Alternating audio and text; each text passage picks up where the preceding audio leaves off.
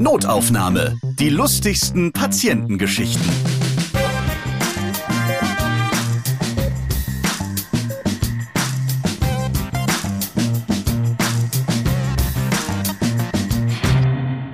Moin, da bin ich wieder mit unterhaltsamen Geschichten aus dem Gesundheitswesen. Ich bin Ralf Potzus und ich freue mich, dass ihr bei diesem Podcast dabei seid. Wo gehen wir alle hin, wenn es im Hals kratzt, wir unsere Impfung auffrischen wollen, ja oder ein Check-up brauchen? Natürlich zum Hausarzt oder zur Allgemeinmedizinerin. Ja, die Bundesärztekammer, die definiert es so, Hausärztinnen und Hausärzte sind die zentralen Ansprechpartner für die akute Versorgung und die kontinuierliche, oft lebenslange Betreuung der Bürger bei allen gesundheitlichen Problemen. Oder kurz, sie müssen sich um jeden Scheiß kümmern. Hallo Manuela. Hallo Ralf.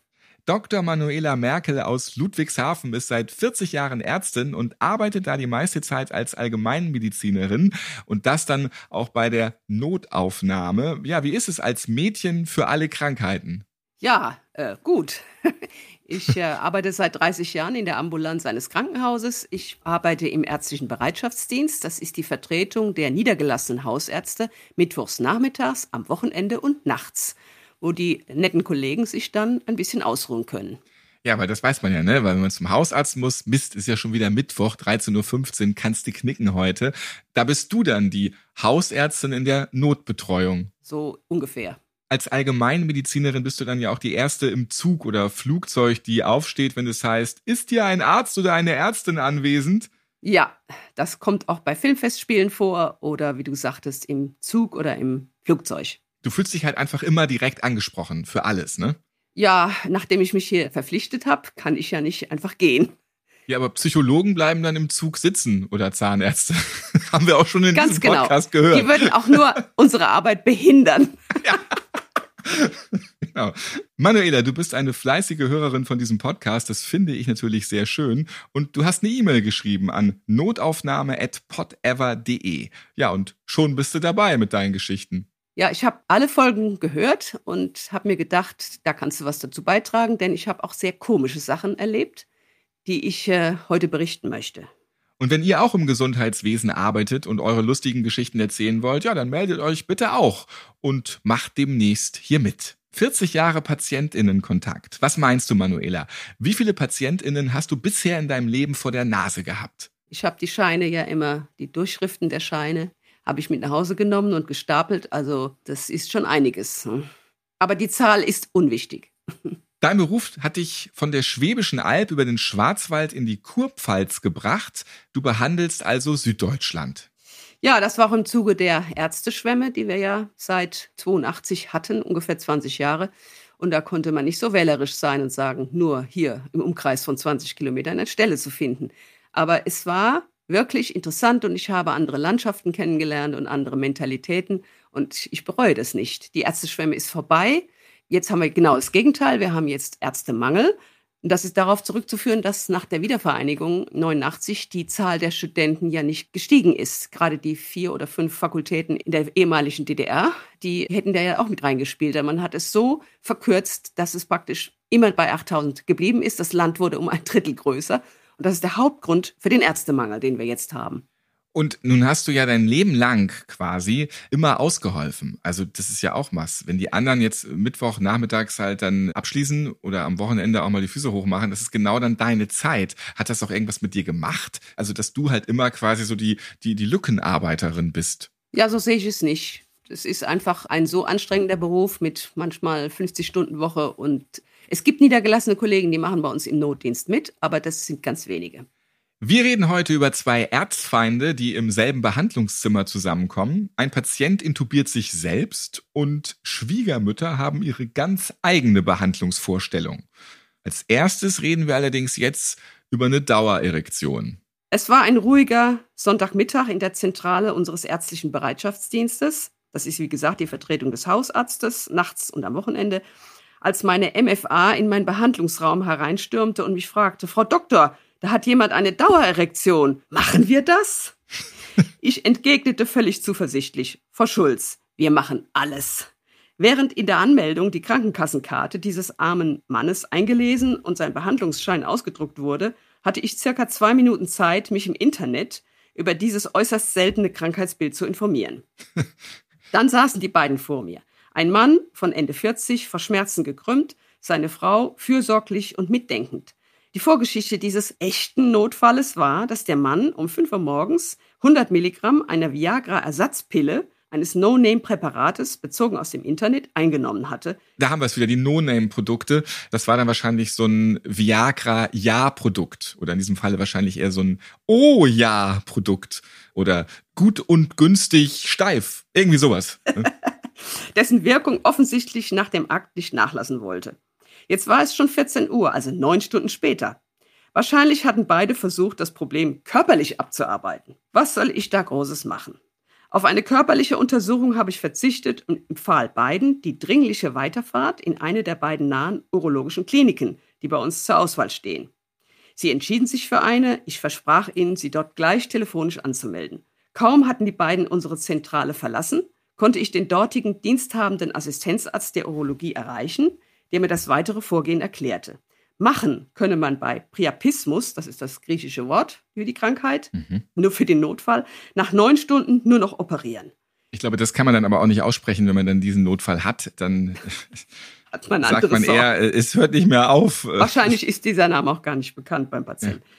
Auf Deutsch haben sie es ja richtig bezeichnet. Der Schwellkörper seines edlen Teiles sei dann irreversibel geschädigt, die Potenz wahrscheinlich für immer erloschen voll tragisch. Warum? Weil das zu lange gedauert hat, bis er behandelt werden konnte oder, oder worin lag das? Also ich nehme an, dass die Dosierung dieses Medikaments sowieso zu hoch war und vielleicht auch gar nicht gestimmt hat, wenn es irgendwie in Thailand oder was produziert worden ist.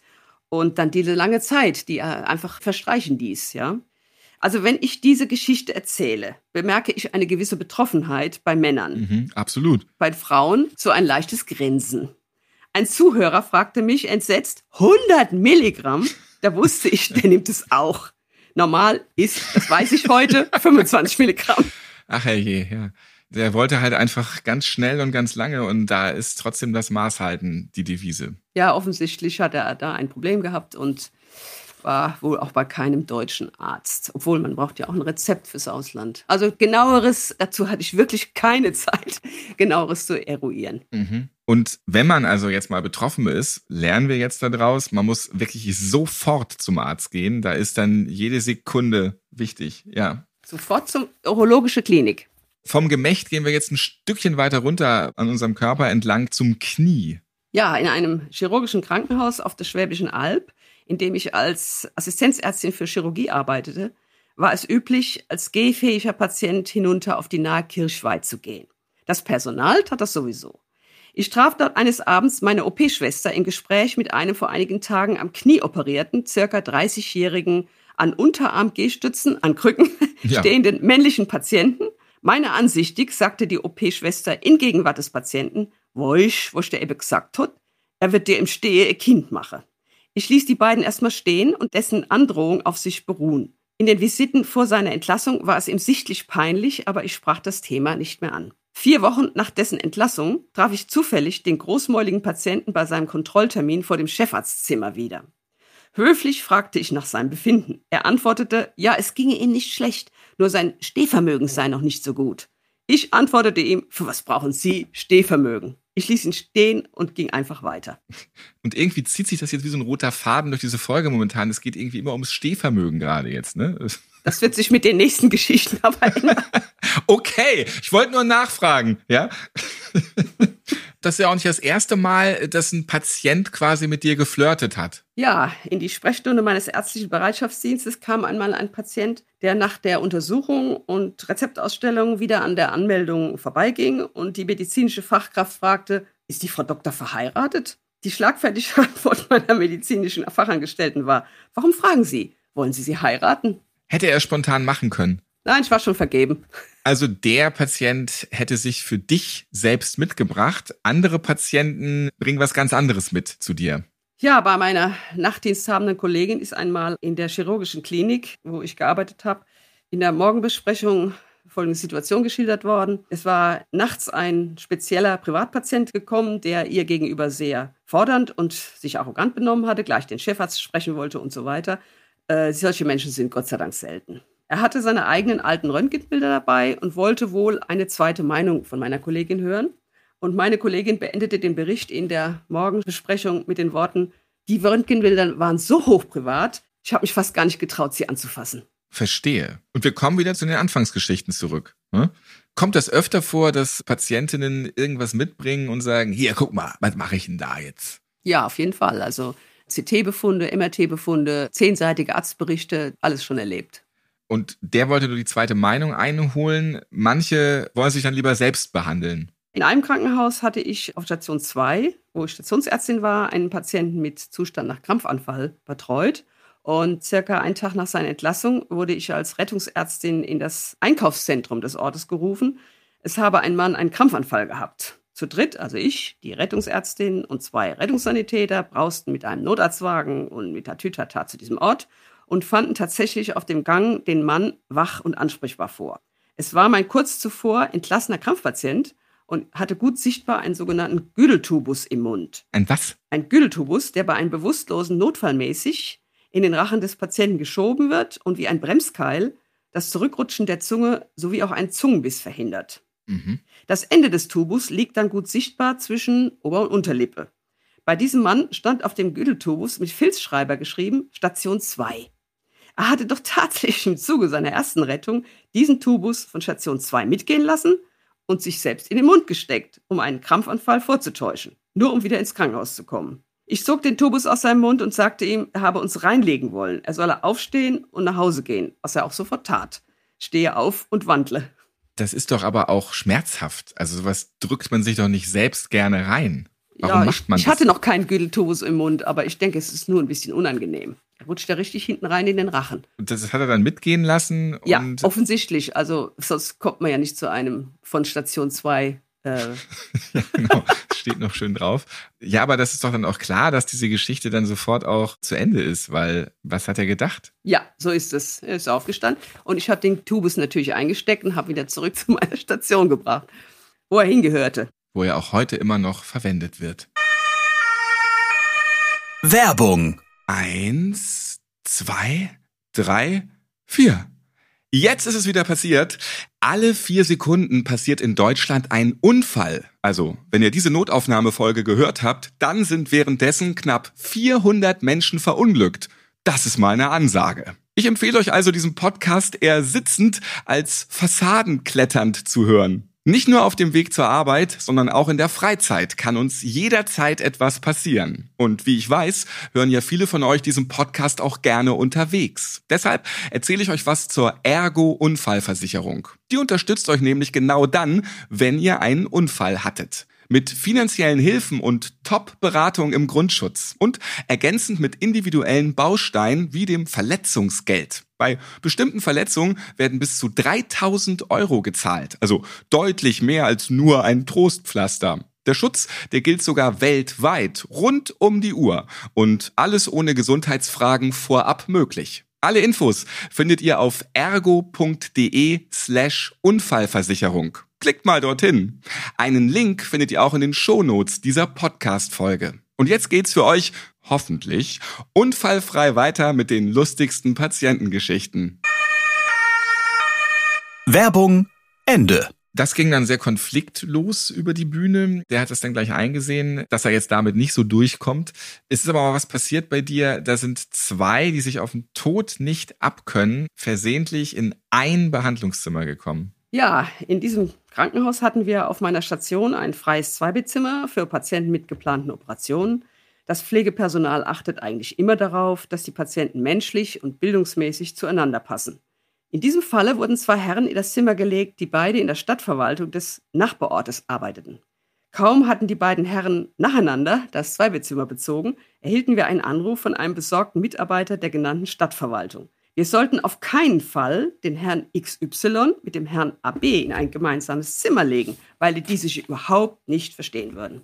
Also diese Geschichte, die klingt so wie so eine typische Vorabendserie in der ARD. Und man weiß auch immer schon, was als nächstes passiert. Das ist ja wirklich so voll klischee-mäßig eigentlich. Es passiert sicherlich sehr selten bei uns, aber häufiger im TV, das kann schon sein. Aber die Geschichte geht dann doch etwas anders weiter, als man jetzt denkt. Ja, Kurze Zeit darauf kam ein zweiter Anruf eines anderen Mitarbeiters der Stadtverwaltung aus dem Nachbarort. Der Herr AB solle auf keinen Fall mit dem Herrn XY in ein Zimmer kommen, da diese verfeindet seien. Die beiden Herren waren aber jetzt bereits zusammen in diesem Zweibettzimmer und wir konnten es wegen Bettenknappheit auch nicht mehr ändern. Man hat in den zehn Tagen des stationären Aufenthaltes beider nie etwas Negatives gehört. Ein Streit oder ein Wortwechsel waren aus diesem Zimmer nicht zu hören. Ich weiß nicht, wie die zwei es geschafft haben. Möglicherweise sind sie heute beste Freunde. Für mich persönlich ist das meine schönste Geschichte. Oder wer weiß, wie viel Narkose die bekommen haben. Ja, oder was für Drogen. Vielleicht haben sie auch zehn Tage stumm nebeneinander gelegen, ist auch möglich. Oder sie haben halt gleich am Anfang vereinbart, okay, wir hassen uns und das soll auch so bleiben, aber es geht erst wieder im Beruf weiter und dann schlimmer als je zuvor. Ja, aber das hat uns alles nicht mehr interessiert.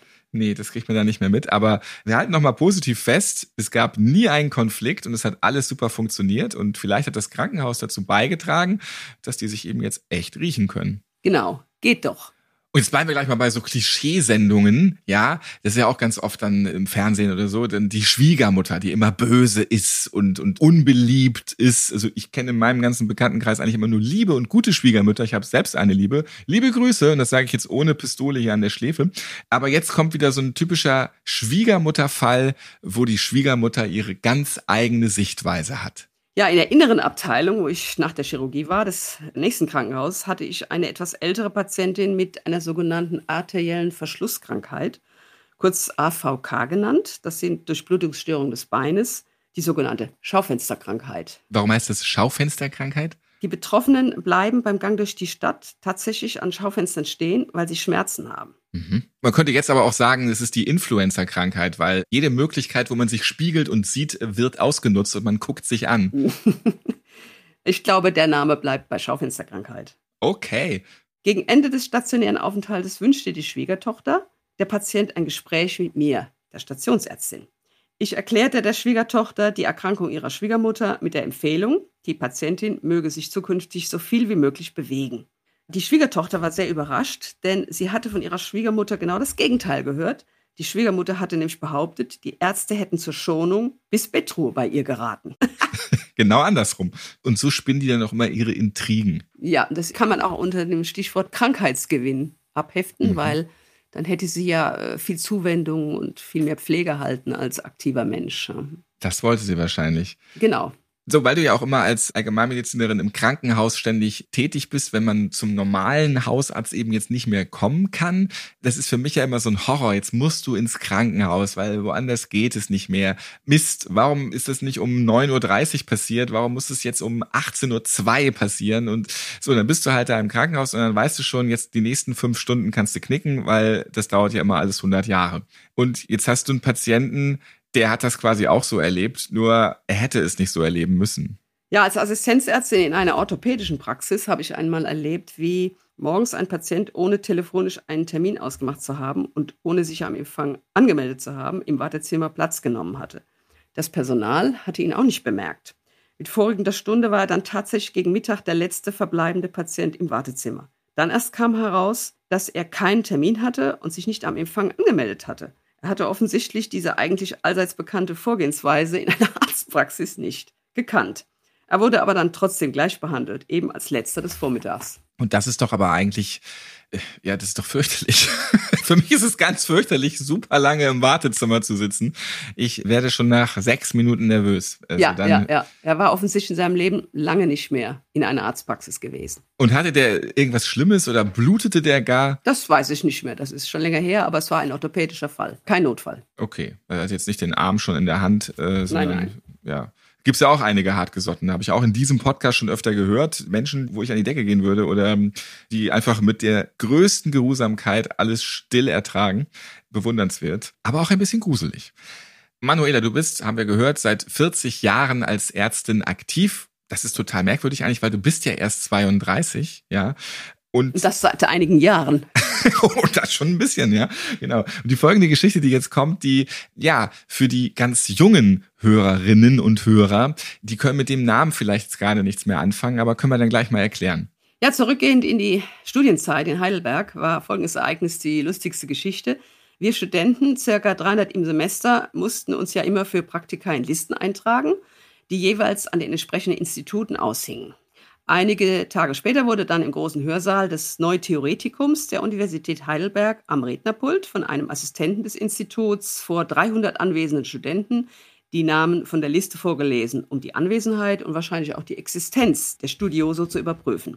Es ging also los mit Müller-Peter, Schmidt-Ute, Meyer-Uwe und so weiter. Und plötzlich kam der Fake-Name Nosferatu Paul. Es gab mal einen Horrorfilm in der Stummfilmzeit, der so hieß. Der Hörsaal wurde minutenlang zu einem Hexenkessel der Lacher. Genau, und heutzutage würde man natürlich einen anderen Namen nehmen als jetzt aus dem Stummfilmklassiker. Ja, so zum Beispiel Merkel Angela, ne, mit dem Verdacht auf ein Seniorenstudium. Dabei hast du ja sogar Merkel, ne? Genau, deswegen habe ich sie auch genommen als Beispiel. ja, man würde heutzutage andere Namen nehmen als etwas, was irgendwie schon vor längst vergangener Zeit irgendwie war wie lange ist Nosferatu her? 20er Jahre, ne? 100 Jahre, denke ich, ja. Fast 100 Jahre. Max Schreck in Nosferatu, das ist 1921 gewesen. Tatsächlich genau 100 Jahre her. Kann man mal ein Jubiläum machen. Hier, Arte, da läuft's doch immer. Könnt ihr mal wieder spielen. Überlegen wir mal, welchen aktuellen Horrornamen könnte man denn jetzt vielleicht nehmen? Vielleicht äh, Trump, Donald? mit dem Verdacht auf ein Seniorenstudium in Deutschland. ja, das würde gut passen, das stimmt. Sehr schön. Das Neutheoretikum in Heidelberg hatte übrigens bei den Studenten den Spitznamen Neurotikum. Das hört sich auch schon nach einem Horrorfilm wieder an. Oder nach einer Comedy-Serie. Vielleicht mehr so eine, so eine Arzt-Ärztin-Comedy-Serie, die ganzen neurotischen Ärzte, die da alle so tätig sind. Vielen Dank, Dr. Manuela Merkel aus Ludwigshafen, für deine Geschichten rund um die Allgemeinmedizin. Ja, und schön, dass ihr wieder zugehört habt. Notaufnahme könnt ihr auf allen Podcast-Plattformen hören. Natürlich auch bei dieser Audio Now oder Apple Podcast. Ich bin Ralf Potzus und ich freue mich, wenn ihr diesen Podcast abonniert und weiterempfehlt, liked und natürlich auch wieder hört. Bis zum nächsten Mal. Und halt, eine Geschichte, die hat die gute Dr. Merkel jetzt für euch. Für alle, die jetzt eingeschaltet haben, denken dann wirklich, ist es die Bundeskanzlerin jetzt hier, aber ist sie nicht. Also ich habe tatsächlich auch einen schönsten Satz meiner Karriere. Und zwar können wir Ärzte uns in Stuttgart im SI-Theater als Notarzt fürs Publikum und für Musical-Darsteller zur Verfügung stellen. Mhm. Wie groß ist das da? Also das Theater hat 1800 Plätze. Es ist ein Musicaltheater und da ist, kann schon was passieren und äh, deswegen gibt es da immer einen Notarzt, der im Publikum sitzt, außen in einer Reihe, der schnell aufstehen kann, wenn was ist. Und Geld gibt es für diesen Job kein. Es gibt äh, schöne Stücke. Welches hast du denn da gesehen zum Beispiel? Es gibt nur einen guten Platz und das Programmheft und ich habe damals gesehen die Schöne und das Biest. Ah ja. Ja, telefonisch sagte man mir, ich sollte mich vor der Vorstellung am Eingang bei dem Ordner mit dem Sprechfunkgerät melden. Gesagt, getan. Ich kam mit meinem Arztkoffer ins Theater, erkannte den beschriebenen Herrn und meldete mich bei ihm. Der nahm sein Sprechfunkgerät und sagte, der Arzt ist da, wir können anfangen. 1800 Zuschauer. Notaufnahme. Die lustigsten Patientengeschichten. Ihr seid Ärztin, Arzt oder Arzthelfer, ihr arbeitet im Gesundheitswesen, ihr habt auch unterhaltsame Geschichten mit Patienten erlebt? Dann schreibt uns gerne an notaufnahme.podever.de. Und nächstes Mal hört ihr. Irgendwann habe ich mal eine Narkose bei einem älteren Herrn gemacht. Ist alles gut gelaufen, er ist wieder aufgewacht nach der Operation und der Operateur tritt so ans Bett und sagt zum Patienten, es ist übrigens alles vorbei. Und er wollte dem natürlich signalisieren, die Operation ist fertig, die Narkose ist fertig und, äh, und dann guckt dieser Patient ihn völlig entgeistert an und fragt dann, Sansi Petrus. Und er dachte, der steht oben an der Himmelstür. Notaufnahme. Die lustigsten Patientengeschichten. Eine Produktion von Pot Ever.